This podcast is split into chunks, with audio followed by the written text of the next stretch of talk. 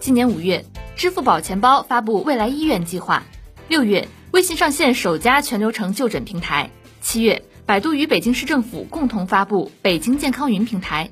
百度、阿里、腾讯凭借着技术优势和庞大用户量，纷纷与医院、政府合作，推进移动医疗在最后一公里落地。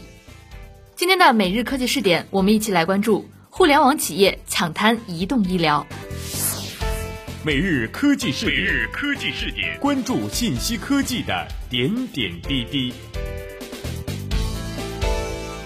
最近，对于不少背景雄厚的移动医疗厂商而言，目前想要大规模的与医院、医疗机构和政府合作，并不现实。因此，现在多为试探性的点对点合作。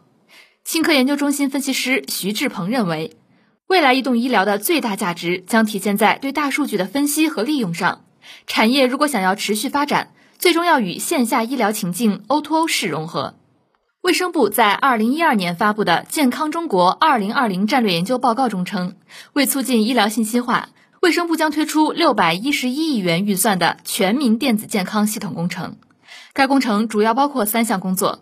第一，落实大型综合医院信息化系统的标准化建设；第二，建立全民电子健康档案；第三。打造区域性医疗信息化平台。由即时资讯发布的《信息化助力医疗行业实现战略转变》的研究报告则显示，二零一三年中国医疗卫生行业的 IT 投资规模为二百二十四点六亿元，预计未来几年内医疗 IT 复合增长率将达到百分之二十左右。该报告还指出，目前我国大型三甲医院的信息系统繁多复杂，为消除信息孤岛，都在积极投资建设全院级影像归档和通信系统。从这一角度出发，未来移动医疗产业链上的各类厂商或都有同医院、医疗机构和保险公司等合作的商机。徐志鹏指出，从本质而言，移动医疗如想长远发展，必须对接到医疗情境中去。眼下，除了百度与北京市政府合作北京健康云项目外，BAT 里的另外两家阿里和腾讯正从医院挂号机制上对医疗 O2O 动刀。五月二十七号，支付宝钱包宣布推出未来医院计划。初衷是通过支付宝在账户体系和大数据等解决方案上的技术，帮助医院优化医疗资源配置，改善服务。目前，支付宝将分三个阶段实施该计划。首先，帮助医院建起移动医疗服务体系，实现挂号、候诊、医院导航、缴费、取报告以及医患互动。其次，激活医疗服务的全生态链接，提供在线完成电子处方、就近药物配送、转诊。医保实时报销和保险实时申赔等服务。最后，利用基于大数据的健康管理平台，帮助用户防病。今年六月，广东省粤北人民医院宣布成为首家在微信上线全流程就诊平台的医院。该医院副院长许红艳称，用户在微信上关注医院账号后，就可使用挂号、查看候诊通知和检查检验结果等功能。如在就诊期间通过微信支付相关费用。系统会把取药窗口、检验检查项目的所在位置和等候人数等信息发送至用户手机。此外，每个账户都能绑定多张就诊卡，方便用户为家人办理业务。不过，由于目前我国的移动医疗体系并不具备接入医疗保险的权限，用户暂时不能在支付相关款项后直接进行医保报销。如果说 BAT 的技术背景和在用户量上的优势，使其更易敲开医院、政府等合作大门。那么与之形成对比的是，以互联网为契机起家的创业型公司步伐则显得慢而谨慎。最近，春雨医生在二零一三年八月与青岛市卫生局合作，上线了青岛掌上医生 App。春雨医生负责开发移动端的挂号功能，并嵌入问诊服务。但对于这种通过与地方合作介入医院挂号体系的做法，春雨医生在此后并未大规模的开展。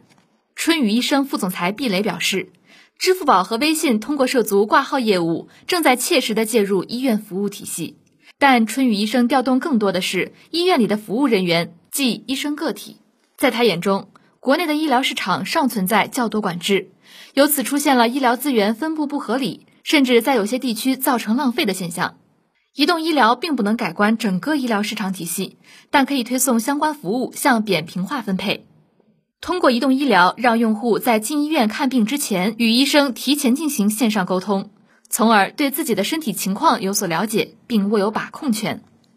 春雨医生 CEO 张瑞则直言，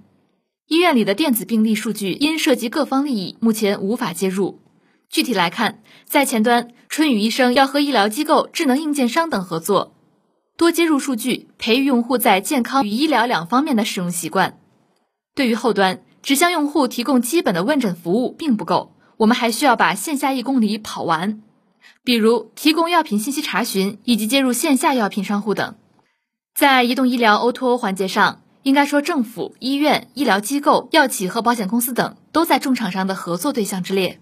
由此，B to B to C 模式成为移动医疗相关厂商大力发展的商业模式之一。徐志鹏说：“相比 B to C 模式，B to B to C 模式生命力更强。如今，如发展成熟，会形成多方共赢的局面。”